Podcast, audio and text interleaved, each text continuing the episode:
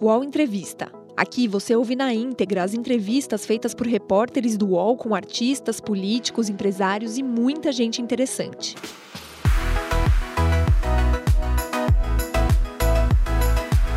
Oi, gente, estamos aqui no estúdio UOL Folha. A gente está aqui com o senador Eduardo Gomes. Ele é o novo líder do governo no Congresso.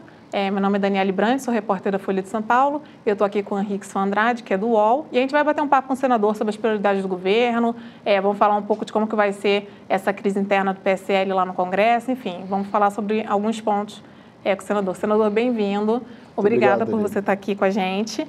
É, e a gente não pode se furtar a começar falando da crise é, do governo, que inclusive fez com que o senhor fosse eleito o novo líder é, do governo no Congresso. Então, assim, é, como que foi assumir a liderança nesse contexto? É, o senhor foi surpreendido? Conta um pouco como de, é, de como que foi esse bastidor para gente. Bom, Daniele, é, Henrickson, a todos que acompanham aqui do Estúdio UOL, Folha, esse bate-papo.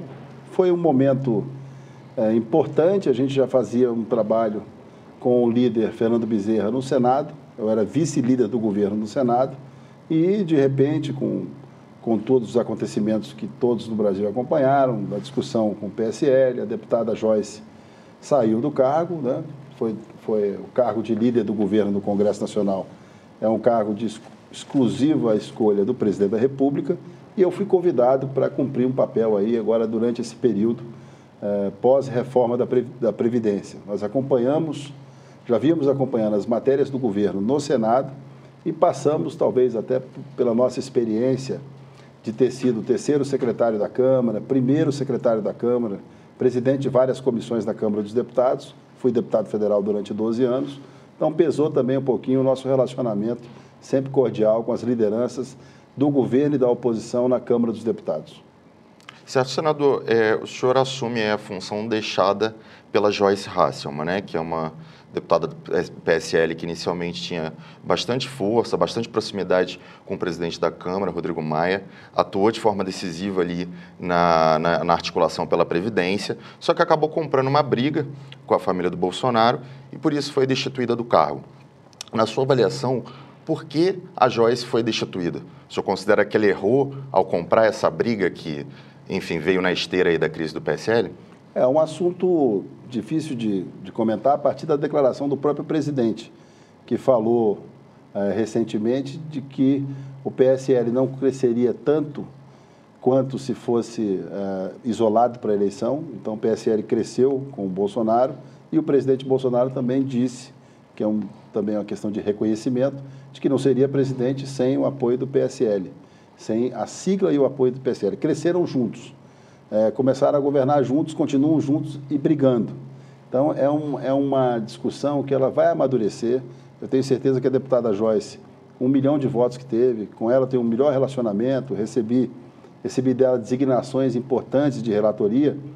Portanto, eu acredito que essa crise do PSL, ela começa e termina em si mesmo, porque há uma discussão sobre as eleições municipais, sobre a destinação de fundo partidário, que é uma, uma coisa é, séria, eh, regulamentar, que é uma força que os partidos têm a partir de agora para definir as suas prioridades nas eleições municipais e em seguida nas estaduais.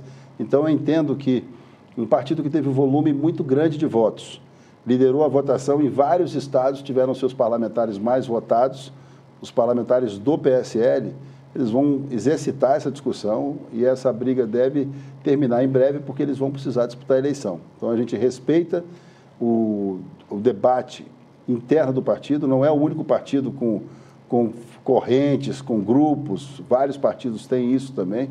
Então a gente espera que isso se, seja contornado. Agora, interessante, mesmo no auge da discussão interna do PSL, foi mantida a coerência dos parlamentares com relação à reforma da Previdência e deve ser mantida com relação a outros temas caros ao governo. Portanto, a gente mantém essa essa, essa distância da crise, porque é uma crise, crise de partido, só se resolve no partido. Agora, tirando o seu colega no Senado, Fernando Bezerra Coelho, líder do governo na Casa, que é um, um parlamentar veterano, um parlamentar experiente, já foi ministro de outros governos, tanto a Joyce, que era a líder no Congresso, quanto o Major Vitor Hugo, que é o líder do, do partido na Câmara, é, o líder do governo, desculpa, na Câmara, são parlamentares inexperientes, né, parlamentares de primeiro mandato. Senhor acredita que faltou um pouco de maturidade para a Joyce para poder lidar com essa situação e, de repente, contorná-la? É, eu acho que houve uma coincidência é, com relação à crise e o tempo, porque a própria deputada já vinha deixando claro na imprensa e nos meios de comunicação a sua intenção de disputar a prefeitura de São Paulo no próximo ano. Então, esse, esse tempo de dois meses separou a deputada da, de realmente sair da, da liderança para a disputa municipal e foi colhida pela crise do partido. Mas a gente continua conversando, os parlamentares do PSL discutem o poder interno do partido, mas têm mantido a sua posição com relação às matérias do governo e, e a defesa do governo. Então, isso eu acho que é um ajuste que o tempo vai, vai consertar aí. Eu tenho, Você acha tenho então, que ela se precipitou nisso. ao lançar a campanha, a pré-candidatura à prefeitura Eu acho que é um processo natural, porque ela foi muito bem votada, né? teve uma votação expressiva na cidade de São Paulo. E o Major Vitor Hugo, ele tem é, exercitado também a paciência, a cordialidade, o trato com os outros líderes. Eu acho que já não é tão inexperiente assim, já que é consultor de carreira da Câmara dos Deputados, concursado, e foi muito criticado no começo da sua indicação, mas ele vem superando. Eu tenho certeza que ele hoje, até em determinados temas, como na reforma da Previdência dos militares, tem atuado com muita, com muita firmeza e conseguindo bons resultados. É, é um Congresso Nacional que pode dizer à sociedade que ao longo de, desses dez meses e oito meses de efetivo exercício, conseguiu avançar muito com relação aos outros. Aprovou a reforma da Previdência. Isso é fato, está aprovado.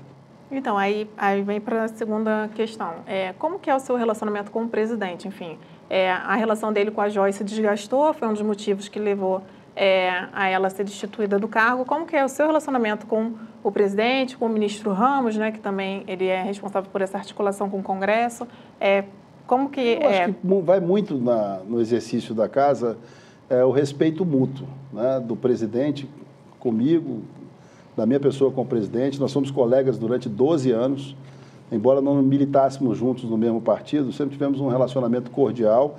E qualquer pessoa que viveu no Congresso Nacional, na Câmara dos Deputados, nos últimos 20 anos, é, viu a firmeza e a obstinação de Jair Bolsonaro em defender determinadas teses e, a partir de um determinado momento, defender e conquistar a presidência da República. Isso a gente foi acompanhando aos poucos, quem é da política sabe disso. Então, eu acho que é uma questão de é, respeito mútuo, confiança, afinal de contas, o que eu disse ao presidente é que pretendo ser um líder do governo no Congresso, que tra vou tratar das questões da pauta do Congresso. O, o, governo já está atendido na Câmara dos Deputados com a liderança do, do Major Vitor Hugo e está atendido, muito bem atendido no Senado, com a liderança do, do senador Fernando Bezerra. O líder do governo no Congresso trata da pauta comum e tenta ajudar e auxiliar no dia a dia os dois líderes nas suas tarefas quando é convocado. Então, acho que o segredo é cada um cuidar da sua designação, cuidar da sua dar força aos vice-líderes, que é um trabalho intenso, é um trabalho de é, relacionamento e conversas permanentes com os 513 deputados, 81 senadores, então não é fácil. Ninguém consegue fazer isso sozinho. Então, a minha, a minha é, vontade é que a gente, através da orientação do presidente Rodrigo Maia, do presidente da Columbre, que a gente consiga um bom relacionamento e dê, através da liderança do Congresso, boas notícias, não só ao governo, mas à população brasileira. É trabalhar mais, acho que discutir menos para fora e, e, discutir a pauta efetivamente, porque é o que interessa para a população brasileira. Agora, o senhor está assumindo agora né, como líder, mas já vinha atuando como vice-líder né, do governo. É, qual, qual é a base partidária que o senhor considera ter hoje? Quais partidos que o senhor conta para poder atingir os objetivos? Eu acho que a política de composição de base no Congresso, a partir dessa, desse ano, vem se modificando. Ela é muito mais... Ah, contra uma agenda alternativa, porque não, muitas pessoas reclamam, ah, não existe base do governo. Mas aí vem uma segunda pergunta: qual é a base da oposição? O que a oposição propõe? Quando a oposição vai unir forças em torno da sua proposta? Então, esse ambiente de agora, da Câmara e do Senado, é um ambiente é, construtivo. Então, a gente nota que, mesmo alguns partidos que não compõem é, verticalmente a base do governo, têm votado com o governo por aquilo que o presidente apresenta. Então, veja só, o presidente Bolsonaro entra na presidência, compõe os ministérios, 22 ministérios, por escolha absolutamente pessoal e dando autonomia aos ministros na composição. Mesmo assim, ele consegue, em menos de um ano, 379 votos na Câmara para a reforma da Previdência e 60 votos no Senado. Ou seja, é um sistema que está tá muito tá mudando muito mais por uma questão de circunstância, de mudança de comportamento do próprio Congresso Nacional e do Poder Executivo na tratativa do que é, naquele sistema tradicional de composição de base.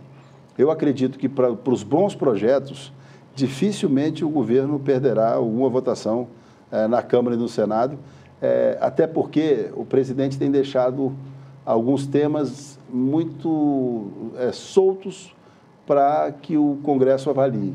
Daí a questão dos vetos, as derrubadas de determinados vetos.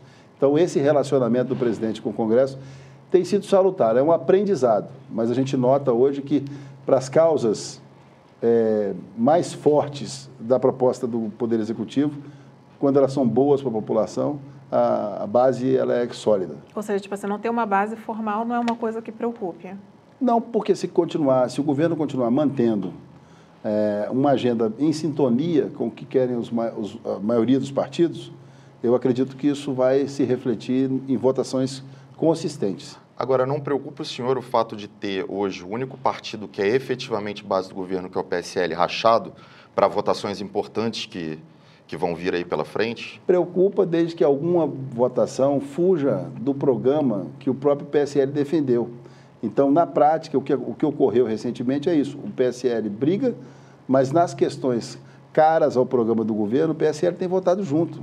Coração. Então, essa, é, essa briga ela é uma briga uh, por espaço interno do partido, que vai se transformar ou num grande consenso, já que o partido cresceu demais, mas nunca numa questão que influencie diretamente na pauta que, que a população brasileira quer. Eu pergunto isso porque o PSL chegou a obstruir uma votação que interessava ao próprio governo na Câmara. E na CCJ você tem embates assim entre mais claros assim entre a ala, é, enfim, ligada ao presidente Luciano Bivar e a ala ligada ao presidente Bolsonaro. É, se a gente for dar um, observar a média disso durante esses próximos, esses nove meses passados, a gente vai ver que é muito pontual, muito pequeno com relação ao todo. E eu não vejo é, condições disso se ampliar, porque as matérias que vêm agora são matérias é, de sustentação econômica, de distribuição de renda. Então, é aquela parte, é a parte mais difícil, ela foi vencida, que foi a parte da reforma da Previdência. Então, eu acho difícil que um parlamentar do PSL, que teve uma votação muito expressiva em estados com voto de opinião pública defendendo determinadas bandeiras, que por uma briga no partido ele vote contra. Ele vai ter que ajustar prestar contas ao seu eleitor. E eles têm sido coerentes com relação a isso. Agora, o senhor citou o critério de seleção do presidente para a definição dos ministros, né? Que ele teria, enfim, usado um critério pessoal. Mas, de toda forma, ele nomeou um ministro do MDB, né, que é o Osmar Terra, e três ministros do DEM. O senhor acredita que, de certa forma, pelo fato de ter esse apoio né, de partidos importantes, partidos grandes, isso também é uma forma de fazer a chamada velha política na hora de aglutinar apoio no Congresso Nacional? É, eu não acho, porque, curiosamente, o ministro Osmar Terra até vinha participando de outros governos. Ele foi convocado por um tema que ele se dedica há muito tempo na Câmara dos Deputados, é reconhecido, é reconhecido por todos os partidos é, nessa luta dele por, por, avanços sociais, principalmente na questão de dependência química e outros temas. É, e na luta do partido, do, do, MDB, que hoje é liderado pelo Eduardo Braga no Senado e pelo presidente Baleia Rossi na Câmara, em nenhum momento o ministro foi convocado para convencimento de voto. Então não existe mais aquela. Nós vamos partir para um outro modelo. Eu também não sei qual é. Nós vamos ter que descobrir isso todo mundo junto mas não existe mais aquela ligação direta de um ministro do partido é, visitar o Congresso Nacional para discussão pré-votação. Isso não ocorreu na, na, votação da reforma da Previdência e acho difícil que, que irá ocorrer. Então, o presidente da República é, se pre pretendia fazer isso, fez, que é a nomeação dos ministros, dando autonomia aos ministros. É, ele comprou essa briga sozinho, e, de qualquer maneira, o Congresso foi entendendo, o Executivo foi se entendendo e as coisas começaram a andar. Não sei se isso continuará dessa forma, com o ambiente político, com eleições, mas o que existe até agora é isso. Existe o presidente é, coerente com a sua pauta, né, firme na sua pauta, e existe um Congresso Nacional que, é, nos, nos grandes temas, tem se comportado com muita tranquilidade. E voltando um pouco essa questão da base, assim, a gente viu é, o presidente nacional do MDB, é, o Baleia Rossi, falando recentemente que o partido dele não tem pretensão é, de ser base do governo. O senhor pertence ao MDB e o senhor é líder do governo no Congresso. É, você acha que isso pode vir a ser um problema em algum momento? Como que o senhor pretende lidar é, com essa situação? É, o partido ele é presidido pelo deputado Baleia Rossi. É dele a condução absoluta daqueles que têm mandato e têm disciplina partidária. Até agora não houve nenhuma deliberação contrária ao trabalho que a gente vem fazendo, junto com o líder Fernando Bezerra, e com outros membros do partido que compõem o governo, como é o caso do ministro Osmar Terra. O que, é que eu entendo disso? É que é uma nova relação política. O presidente convocou um ministro que é do partido, que vem fazendo o seu trabalho, mas isso não, não o obrigou a fazer uma aliança de base e os líderes também estão trabalhando dessa forma. Eu acho que o MDB, é, na liderança do deputado Baleia Rossi, começa a discutir as propostas do MDB para os municípios brasileiros e para os estados brasileiros em 2022. Então, a partir daí, aí é uma outra agenda. Por enquanto, há essa liberdade dos parlamentares uh, do MDB participarem dessa agenda de governo. Agenda de eleição é uma outra agenda, a gente sabe que essa discussão ocorrerá no âmbito do partido. E eu queria chamar a atenção para aquilo que eu falei no, no começo. Né? A gente tem também é, quais são os projetos disponíveis. Né? Há uma crítica muito grande ao presidente Bolsonaro, ele é um, ele é um personagem político muito forte, muito combatido, mas quando você vai para a oposição também, você fica aguardando alguma agenda, alguma construção, e isso me parece que não ocorreu até agora. Os podcasts do UOL estão disponíveis em todas as plataformas. Você pode ver a lista desses programas em uol.com.br/podcasts.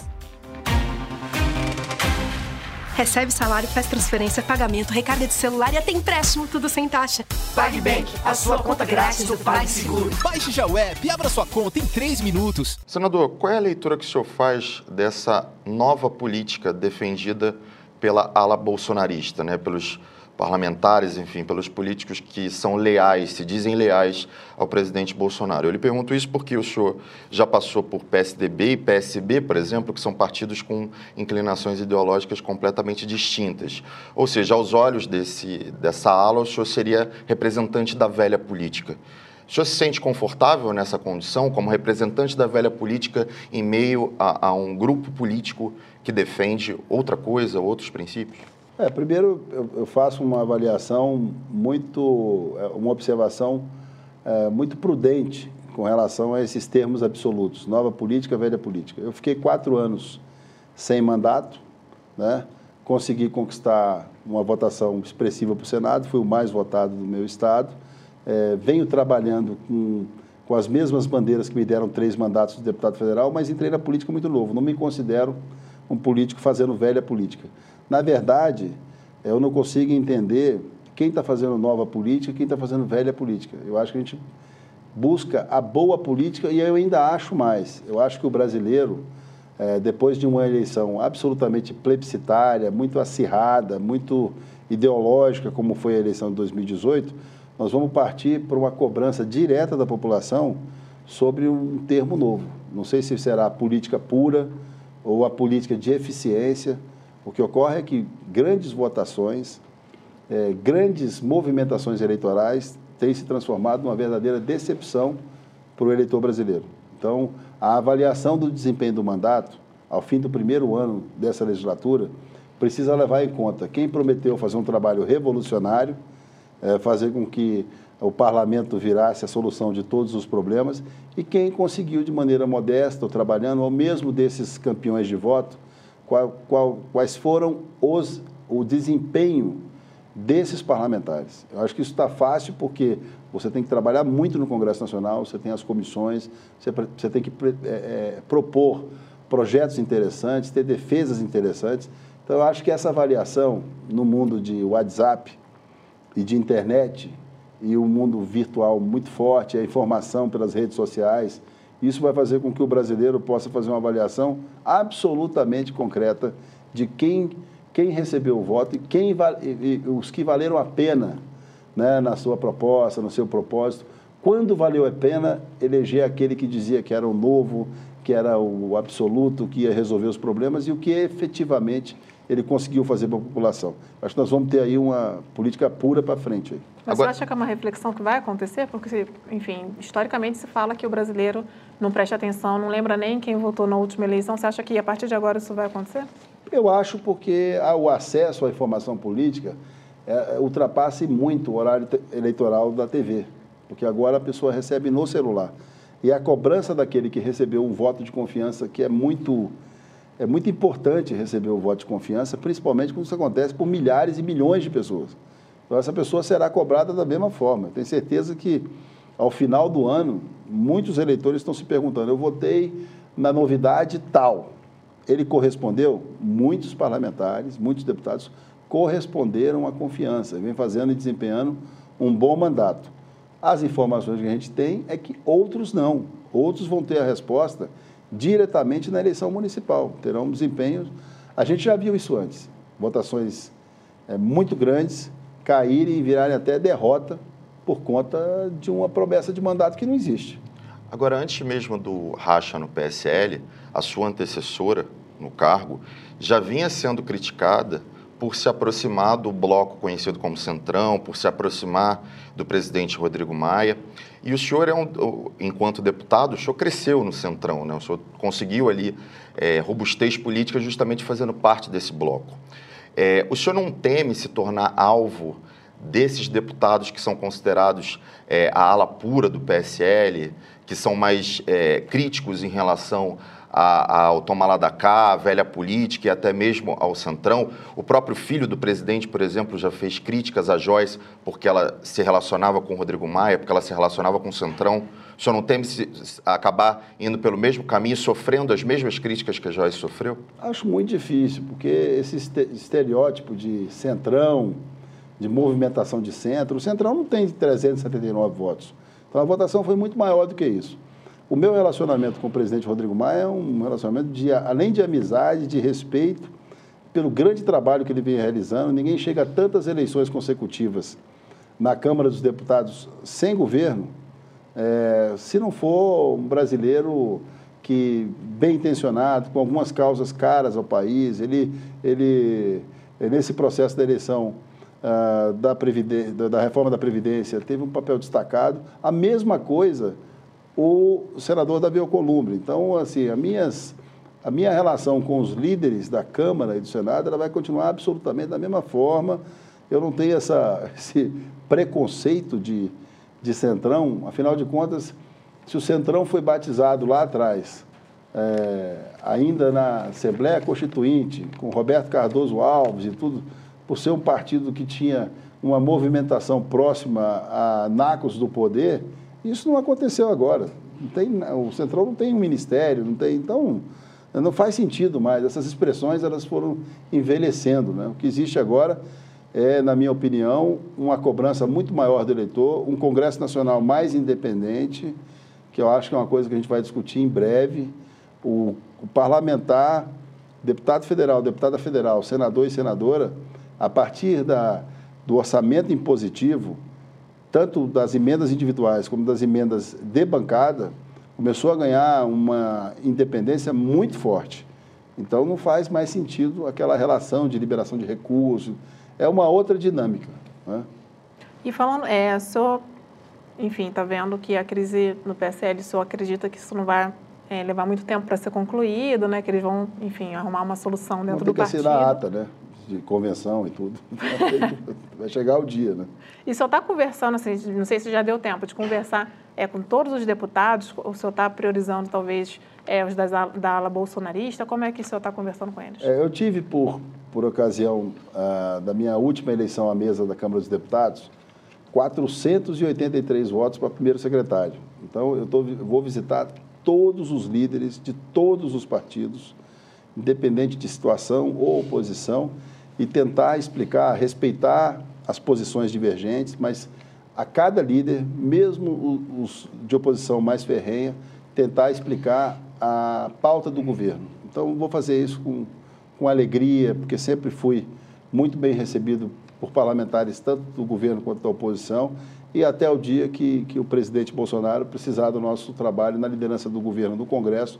Nós vamos fazer isso com bastante vontade, de maneira democrática, aberta, lutando para que a gente tenha uma, um país melhor. Eu estou muito confiante nisso. Agora, senador, recentemente o presidente é, publicou na, no seu Twitter, né, na rede social que ele é tão ativo, é, um vídeo é, no qual ele comparava o STF, a OAB, órgãos de imprensa, a hienas que estariam ali cir circundando um leão que seria ele, Bolsonaro.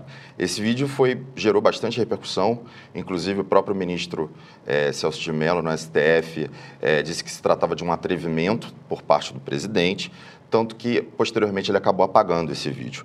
Queria perguntar a sua avaliação desse episódio, o senhor considera que o presidente errou ao postar esse vídeo?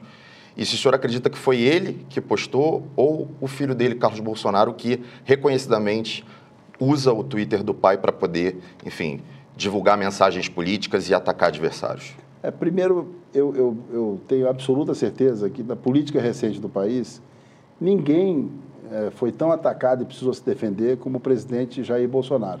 Então, nesse episódio, ele fez as retratações que, que achou corretas, né? falou da questão do vídeo pedindo desculpa.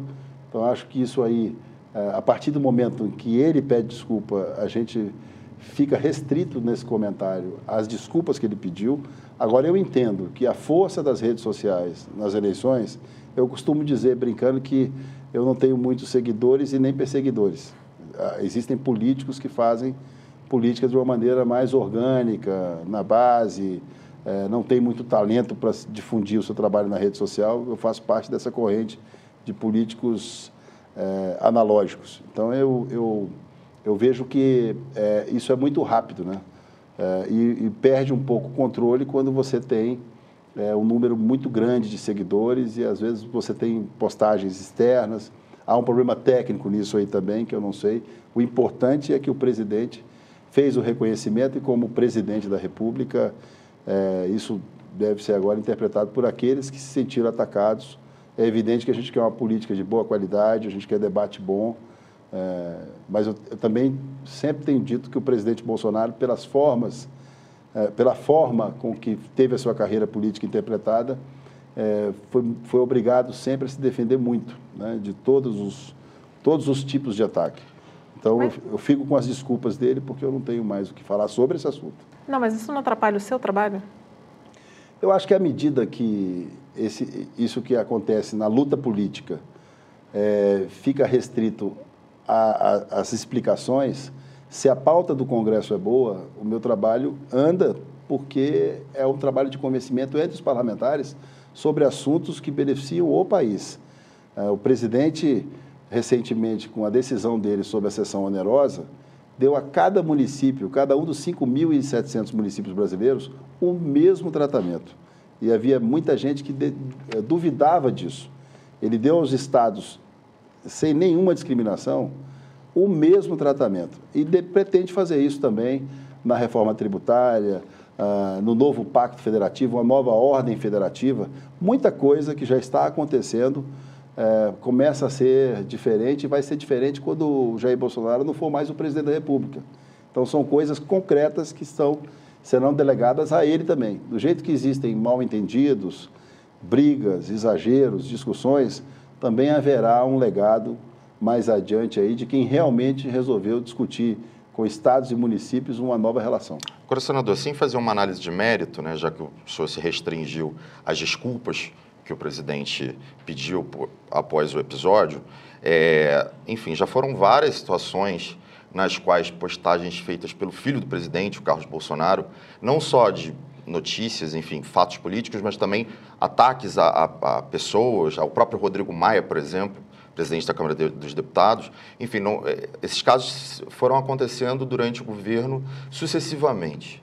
Aí, é, o senhor não considera que, que deveria ter um freio nessa aí eu situação? penso o seguinte, Rickson, se o presidente Rodrigo Maia, com seus sucessivos, sucessivos mandatos de presidente da, da Câmara dos Deputados, é, relevou e tocou adiante a pauta, significa de que a gente tem que dar a importância adequada para as brigas, brigas adequadas ou até inadequadas. Né? Eu, eu tenho que dar ao Carlos Bolsonaro a postura de respeito, de vereador eleito do Rio de Janeiro, assim como eu tenho um excelente relacionamento com o deputado Eduardo Bolsonaro e com o Flávio Bolsonaro, que é um grande colega, que é, desde o primeiro momento no Senado a gente tem tido uma relação absolutamente tranquila e tem sido ali no, no, no Senado é, um parlamentar que tem ajudado nas questões do governo. Então eu, eu penso assim, se o Rodrigo Maia relevou e caminhou, a gente precisa caminhar, que eu acho que esses erros de parte a parte eles vão sumindo. Né? O presidente passa a conquistar a uma condição que se buscava há muito tempo. São 30 anos praticamente uh, tentando aprovar uma reforma da Previdência. Nós vamos partir com o ministro Paulo Guedes agora para um pacote de medidas uh, estruturantes muito importantes para o país.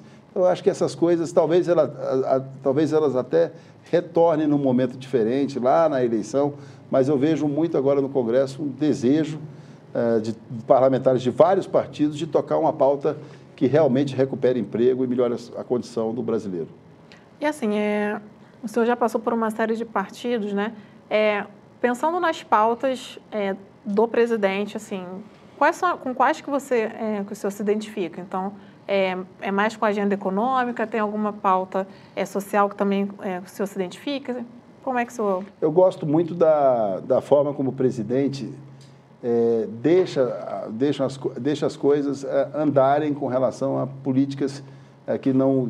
e ele não divulga muito, como é o caso que aconteceu agora recentemente com relação às, às comunidades terapêuticas. Ele triplicou as vagas das, das, das entidades que atendem a esse tipo de dificuldade e ele fez isso no mais absoluto silêncio, num trabalho muito forte.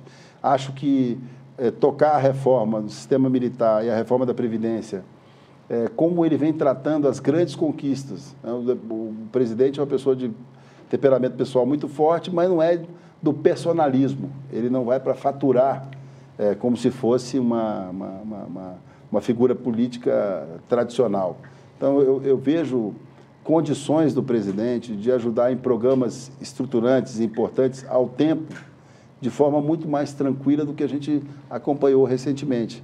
Então, isso me agrada no presidente. Eu não tenho é, um histórico com determinadas pautas do presidente, mas respeito. Na questão do armamento, votei a favor da questão rural, mas na urbana eu tenho uma posição divergente. Falamos lá atrás sobre isso. Então, acho que o que o presidente precisa agora é de uma da, da liderança, dar a ele tranquilidade para tocar as pautas que vêm depois da reforma da Previdência. E, e isso eu acho que ele vai fazer com tranquilidade. Então, estou à vontade com relação a, a essa posição nesse momento, porque conversei muito com o presidente sobre isso, que a minha função seria acompanhar única e exclusivamente a pauta no Congresso Nacional. Agora, senador, é, o ministro Paulo Guedes deve entregar essa semana no Congresso um pacote né, com novas reformas, em uma segunda fase de reformas, e uma delas é a reforma administrativa. E um dos pontos polêmicos quando se fala de reforma administrativa é reduzir o salário do funcionalismo público. O senhor acredita que seria possível, pela articulação que o governo tem no Congresso, aprovar uma redução no salário do servidor público ou é uma, algo impossível de se conseguir? Eu, na minha opinião, com a experiência desses poucos anos de mandato, acho impossível, não vejo eu vejo que o que o, o, que o ministro Paulo Guedes tem colocado a partir da sessão onerosa é uma, uma, uma relação de atitude e consequência com os governadores, com os prefeitos. Então, ah, não há nenhum debate sobre quebra de estabilidade. Qualquer tipo de mudança na questão do funcionalismo só ocorrerá a partir de novos concursos. Então, todos que estão ah, no exercício terão seus direitos preservados. Foi isso que eu ouvi dele. Então, assim, o, o ambiente que se colocou a partir da reforma, que tinha a previsão de 1 trilhão e 100 e acabou sendo aprovada com 800 bilhões. Quer dizer, o governo está muito mais flexível do que se imagina. E, e eu vejo é, que são construções que precisam ser feitas com muita firmeza, é, com muita responsabilidade mas o ministro Paulo Guedes tem se demonstrado também uma pessoa sensível aos apelos do Congresso, permane nunca, nunca se negou aí à Câmara dos Deputados, ao Senado Federal, para debater esses assuntos. E vejo também muita tranquilidade de que tudo que está sendo feito, inclusive a reforma da Previdência, foi proposto o ambiente para que se fizesse nos estados e nos municípios. O que eu vejo desse governo é realmente o desejo de promover uma nova ordem federativa. Isso não é um discurso que o presidente está fazendo na prática. Agora, o senhor garante, então, que dentro dessa perspectiva de reformar a administração, o governo não vai propor o cortar salário de servidor, reduzir salário de servidor? Primeiro que a Constituição não permite isso. Né? Então, a mudança da Constituição nesse sentido é uma coisa muito difícil de, de ser aprovada. O que, o que eu vejo é que o governo resolveu o presente com a aprovação da reforma, tem planejado um futuro próximo e vai fazer com a reforma administrativa alguma coisa de mais de médio e longo prazo, que permite com que o país tenha mais crédito, controle melhor a sua dívida. Então, esses passos do governo têm sido passos muito claros. A gente, recentemente no Brasil, o debate econômico ele era muito ferrenho. Tudo quanto é notícia econômica que você fazia num dia, no outro dia, muito mais do que a notícia política, ganhava todos os noticiários. A gente não tem observado esse tipo de contestação ultimamente. Significa que o ministro Paulo Guedes está no caminho certo. Mas aí você citou a reforma administrativa. É, a tributária, o governo mesmo já sinalizou que fica para o ano que vem. A administrativa, assim, começa esse ano. O que, que o senhor acha que dá para liquidar esse ano? Eu acho que tem uma discussão mais recente sobre a questão mais urgente, que é a desindexação, desindexação, é, desindexação. É, desindexação dos fundos, né? que será é, proposta, não, não dos, os infraconstitucionais, então isso deve ser agora. Um debate mais apurado sobre a questão uh, uh, de pacto federativo com relação a precatórios e outras matérias que afetam diretamente os estados.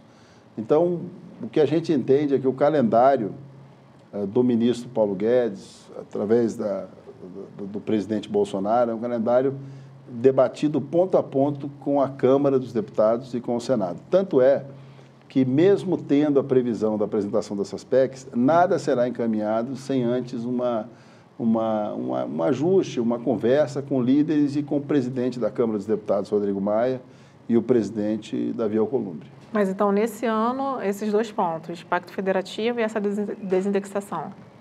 Provavelmente sim. Acho que é, pode ser até que um terceiro ponto seja escalado ou que um desses seja retirado, dependendo dessa etapa, que é a etapa de discussão com os presidentes das duas casas, por conta do calendário. Temos ainda um orçamento para ser aprovado nas próximas seis semanas. Agora, ainda em relação à reforma tributária, a gente tem atualmente dois, duas propostas, né? Uma na Câmara dos Deputados e outra no Senado. E há uma, uma briga aí pelo protagonismo nesse assunto. Primeiro, o senhor entende que essa disputa entre as duas casas acaba atrapalhando o governo é, no sentido de fazer a proposta andar? E uma segunda pergunta: qual das propostas o senhor considera ser a mais adequada? Eu acho que a melhor proposta será aquela que interpretar ah, o desejo do governo, porque ele vai fazer a operação da, da reforma, ah, o que tiver de melhor do Senado e o que tiver de melhor na da Câmara. A Câmara e o Senado deram um exemplo recentemente na discussão sobre a sessão onerosa de como voltar nos pontos, buscar consenso, afinal de contas é o parlamento. Então ele é, trabalha convergências. Eu não vejo nenhuma dessas brigas é maior do que a solução herdada de um bom debate entre os três poderes. Eu acho que a reforma tributária, assim como as outras reformas, virá através desse consenso. Isso isso talvez tenha, mesmo com as diferenças políticas, algumas discussões pontuais, mas nesse governo, sob o comando do presidente Bolsonaro, é, isso tem ficado claro que andou mais rápido do que em outros governos que tinham uma pegada mais popular, mais democrática, mais aberta, mas na hora do vamos ver, devolvia definitivamente reforma, né, empacava votações importantes. Então, olha só que interessante. Né? É um governo muito discutido, mas é um governo que aprova muito no Congresso. Senador, o governo sinalizou que apoiaria a proposta da Câmara. Pelo que eu estou entendendo, então, não é nenhuma nem outra. Ainda há de se eu, chegar eu a acho uma... que a transformação da própria reforma é possível que no calendário legislativo permaneça a da Câmara, a do Senado seja adaptada a alguns aproveitamentos, a do governo federal vai existir, evidentemente, na votação do texto final, que o governo tem a base, tem a informação deles e tem o acolhimento técnico através do Ministério da Economia. Então, acho que não tem como não ser um, um encontro do, das, das, três instâncias. Não, né? porque falta uma instância mandar, no caso o governo, né, que não mandou até agora esse projeto dele. E não né? mandou porque está aproveitando sabidamente, está né, tá aproveitando sabiamente, está aproveitando esse ambiente de discussão para aproveitar já o tempo. Né? Por isso que essas reformas, as, as, as reformas seguintes, aproveitaram o vácuo da aprovação da reforma da Previdência que muita gente apostava que ia atravessar o ano de 2019 para o ano de 2020. E ela encerrou. Né? O senhor acha que a discussão em relação à possibilidade de se recriar a CPMF, por exemplo, como foi defendida pelo ex-secretário Marcos Sintra, acabou atrapalhando a, a, prioridade que deveria ser dada à reforma tributária? É, se atrapalhou, ajudou do ponto de vista de não se discutir mais CPMF. Então, é, é, em política é assim, uma coisa que aparentemente atrapalha o andamento, ajuda no seguinte. Então a gente já parte para a reforma sabendo que não há ambiente político, que não é uma determinação do presidente, nem do ministro, nem esse ambiente de CPMF, ele não existe em nenhuma das circunstâncias. Então, é, tudo, veja só, é, em, em política tudo tem o seu tempo. O presidente, esse problema do PSL é um problema grande. Mas se for olhar pelo ponto de vista político geral, Tomara que o presidente só tenha esse problema. Outros presidentes tiveram outros, muito mais complicados. Né? Então, quer dizer, o senhor acredita que para existir um ambiente favorável a qualquer proposta de reforma tributária, independentemente se na Câmara, do Senado ou do governo, não há de se falar em recriar imposto ou instituir novos tributos? É, eu acho que essa fase está vencida quando o próprio presidente Rodrigo Maia e o presidente Davi Alcolumbre se posicionaram interpretando a grande maioria dos, dos líderes, né? e o próprio presidente desautorizou esse debate no âmbito do governo. Mas então, o... é porque assim, fica, um pouco, fica pouco claro, na verdade, é, tentar entender o que está acontecendo, por que, que travou essa reforma, porque essa, essa reforma tributária ela era para ter sido enviada em agosto, aí depois é, setembro, aí caiu o, Marcos Sintra, e ela parece que ela não anda. Está faltando consenso dentro do governo? Não, eu acho que ela vai andar, e eu acho que ela não andou, porque ela é difícil qualquer discussão simultânea aos momentos finais da discussão da reforma da Previdência.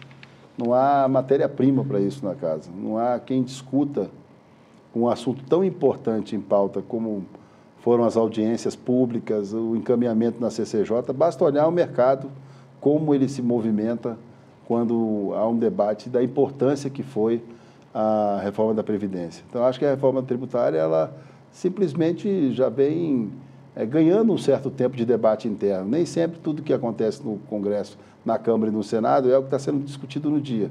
Aquilo já foi debatido antes em outras câmaras, em outros ambientes, para chegar ao amadurecimento de apresentação de projeto. Certo. E há uma divergência em relação a qual deveria ser a prioridade, né?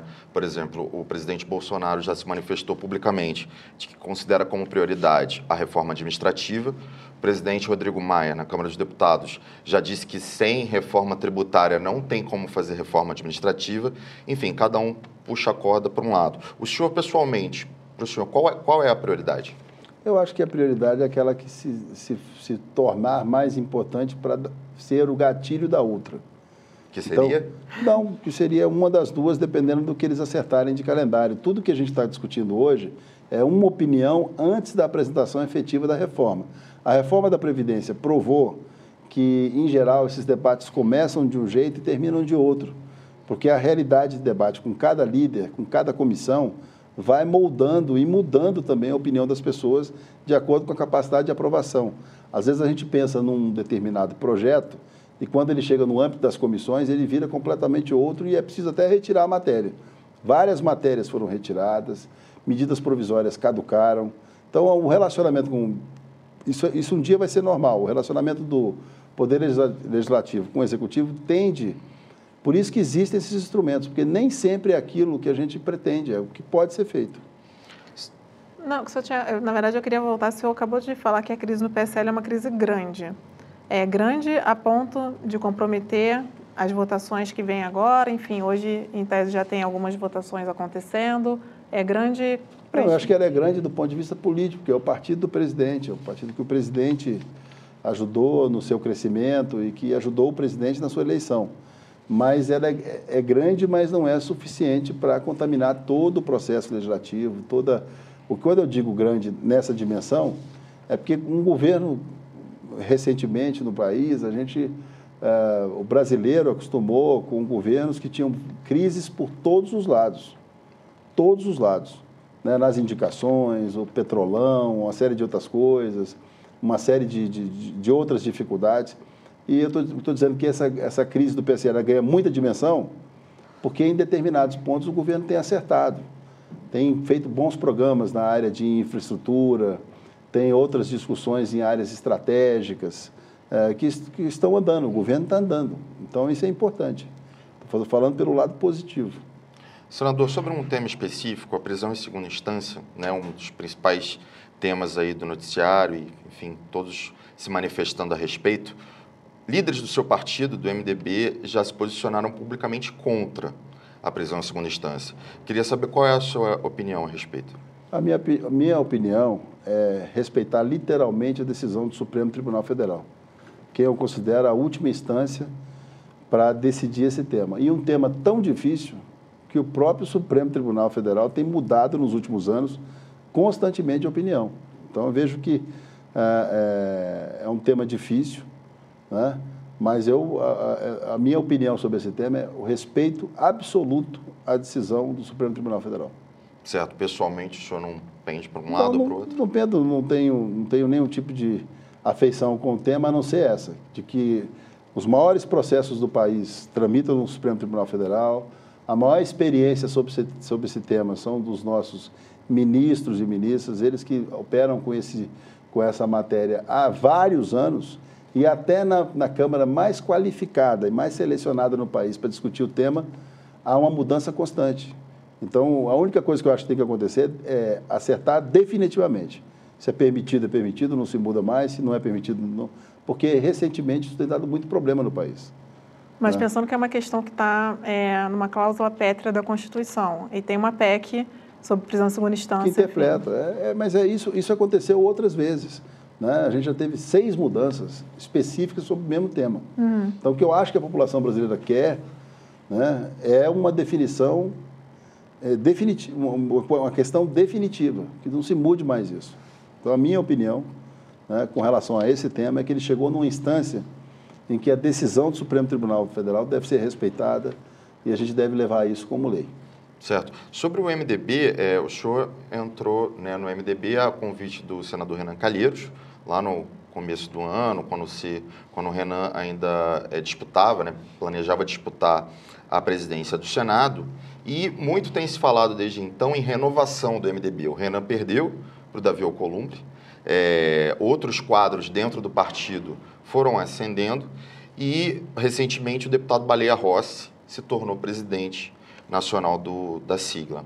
É, a pergunta que eu faço é a seguinte: o senhor considera que é contraditório o fato do MDB pregar uma renovação interna, mas manter, por exemplo, os diretórios estaduais é, políticos ligados a famílias tradicionais, filhos de políticos tradicionais, como, por exemplo, a família Calheiros em Alagoas, a família Pisciani no Rio de Janeiro. Qual é a leitura que o senhor faz desse, desse processo Bom, de renovação? Primeiro, eu queria fazer assim, minha, meu respeito ao senador Renan Calheiros, é, que foi presidente do Congresso quatro vezes, é, pela nossa amizade. E não foi só ele que me fez o convite ao MDB. O primeiro convite que eu recebi para ir ao MDB foi da senadora Simone Tebet que quando eu me filiei ao MDB, era a líder do governo, do, do, MDB no Senado. Então foi dela o convite, assim como uh, vários parlamentares do MDB. Então é, não é, eu não fui para o MDB só pelas mãos, que já me honraria muito, do senador Renan Calheiros. Eu fui convidado por um conjunto de senadores e com eles eu me dado muito bem. Com relação à questão dos diretórios estaduais e da questão da sucessão de famílias em diretórios, o que eu penso é que existem casos completamente diferentes. Né? O governador Renan Filho é, segundo qualquer pesquisa do país, um dos governadores melhor avaliado no país. Tanto ele quanto o governador Helder Barbalho, como o governador Ibanês. Então, assim, isso tem a ingerência direta e democrática do voto. São líderes experimentados e quem vai dizer se é novo se é velho, se é renovação, é o eleitor. O senador Renan Calheiros foi reeleito para oito anos de mandato de senador da República. Então a gente vai lidando com esses, com esses apelidos, com, essas, com, esses, é, com esses nomes, com essas coisas de velha política, nova política. Só tem uma coisa que não muda: é submeter ao voto. Então, submeteu ao voto de acordo com a lei, foi eleito, exercerá o seu mandato. Então, isso é que eu acho que o MDB tem que respeitar e vejo no deputado federal Baleia Rossi, que é um líder que evoluiu muito na Câmara dos Deputados e que conseguiu propor essa renovação, que a gente só pode dizer se foi efetiva ou não a partir do primeiro teste, que, é, que são as eleições municipais, onde o MDB tem o maior número de prefeitos do Brasil e maior número de vereadores, na manutenção dessa liderança e em seguida na eleição estadual. Então é um trabalho novo, eu acredito muito no deputado Baleia Rossi, no trabalho que ele realizará no MDB e respeito as lideranças que, mesmo tradicionais, se submetem a voto e ganham as eleições. E eu queria mudar, na verdade, um pouquinho de assunto. O senhor faz parte é, da CPMI, é, das fake news. É, e a gente teve aqui nesse mesmo estúdio, né, o ministro-chefe da AGU, ele falou que ele é contra é, criminalizar as fake news. É, qual o seu posicionamento em relação a isso? Assim, o que, que o senhor acha, que tipo de, de resultado que a CPMI é, vai trazer? Eu acho que é um campo interessante que precisa ser levado em, em conta é, o funcionamento da, CPI, da CPMI com dois aspectos. Se ela vai lidar com escombros e com ressaca eleitoral, ou se ela vai cuidar com marcos regulatórios e com definições de crimes que ocorrem com relação às redes sociais, é, na reputação das pessoas, não só na política, mas também na área comercial, na área jornalística. Então, eu acho que é uma CPMI que ela pode achar propósito e, e, e prestar um grande serviço à nação desde que ela não funcione com um retrovisor absoluto nas eleições presidenciais ou municipais ou qualquer que seja a eleição, porque aí nós não vamos discutir sistema, nós vamos discutir pessoas, e isso é sempre ruim. Sobre a, sobre a liderança do presidente Bolsonaro, recentemente nós aprovamos a lei geral para a autoridade da Lei Geral de Proteção de Dados. E estamos discutindo agora uma PEC que é da nossa autoria na Câmara, já em terceiro ido para a terceira votação, para a primeira votação na Câmara, foi aprovado no Senado nos dois turnos, por unanimidade, uh, que torna constitucional a avaliação sobre a lei de proteção de dados uniforme em todos os estados brasileiros. Ou seja, existe um ambiente para a regulação, para que a gente consiga é, definitivamente criar regras para que as pessoas tenham a sua identidade preservada em determinados casos principalmente do cidadão comum, e com relação a fake news, para que as instituições e as pessoas se entendam sobre o que pode e o que não pode. Nesse aspecto, eu acho que a CPMI pode dar um grande, é, uma grande contribuição ao tempo e com as instituições de controle, com os órgãos de controle, achar um bom termo. Agora, se a CPMI funcionar apenas para discutir ressaca eleitoral, aí não, nós vamos perder tempo, vamos perder energia e não vamos avançar fake news não é uma questão só do Brasil, é uma questão mundial, muito séria e precisa ser debatida de maneira séria. Mas em que condições o senhor seria favorável à criminalização?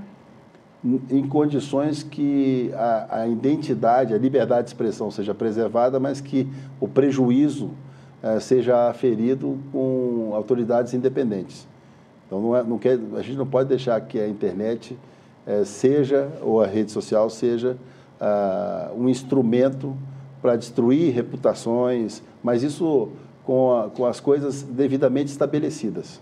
Quem tem problema, quem precisa ser questionado, tem que ser questionado de maneira livre.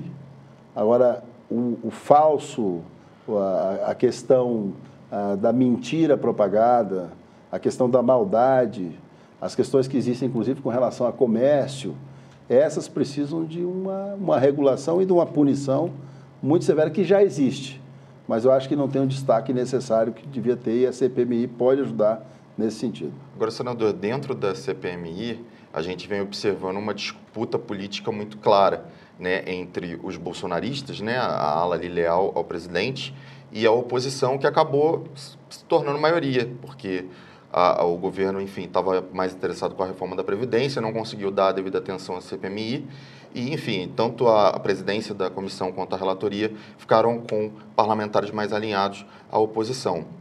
E nas últimas reuniões a gente tem observado uma tropa de choque do PSL ali, formada por alguns deputados. Recentemente, inclusive, o próprio Eduardo Bolsonaro é, acabou entrando para a comissão justamente para poder organizar. E o senhor, agora como líder do governo no Congresso, também com certeza vai ser acionado no sentido de blindar o governo dentro dessa comissão. O senhor realmente vai fazer esse trabalho? De que maneira o senhor, o senhor entende ser possível blindar o governo e impedir, por exemplo, a convocação do Carlos Bolsonaro, filho do presidente? O que eu entendo é que eh, a CPMI tem como fato determinado outras questões também. Uma questão da baleia azul, Uhum. E uma série de coisas que prejudicam muito mais a população brasileira do que o que eu disse, ficar discutindo escombro e o passivo da eleição passada. É, eu tenho um relacionamento de muito respeito com os parlamentares do PT e de outros partidos na comissão. Eu vou tentar levar a comissão para esse lado, porque eu acho que é, é, é uma forma da comissão dar uma resposta à sociedade de maneira objetiva.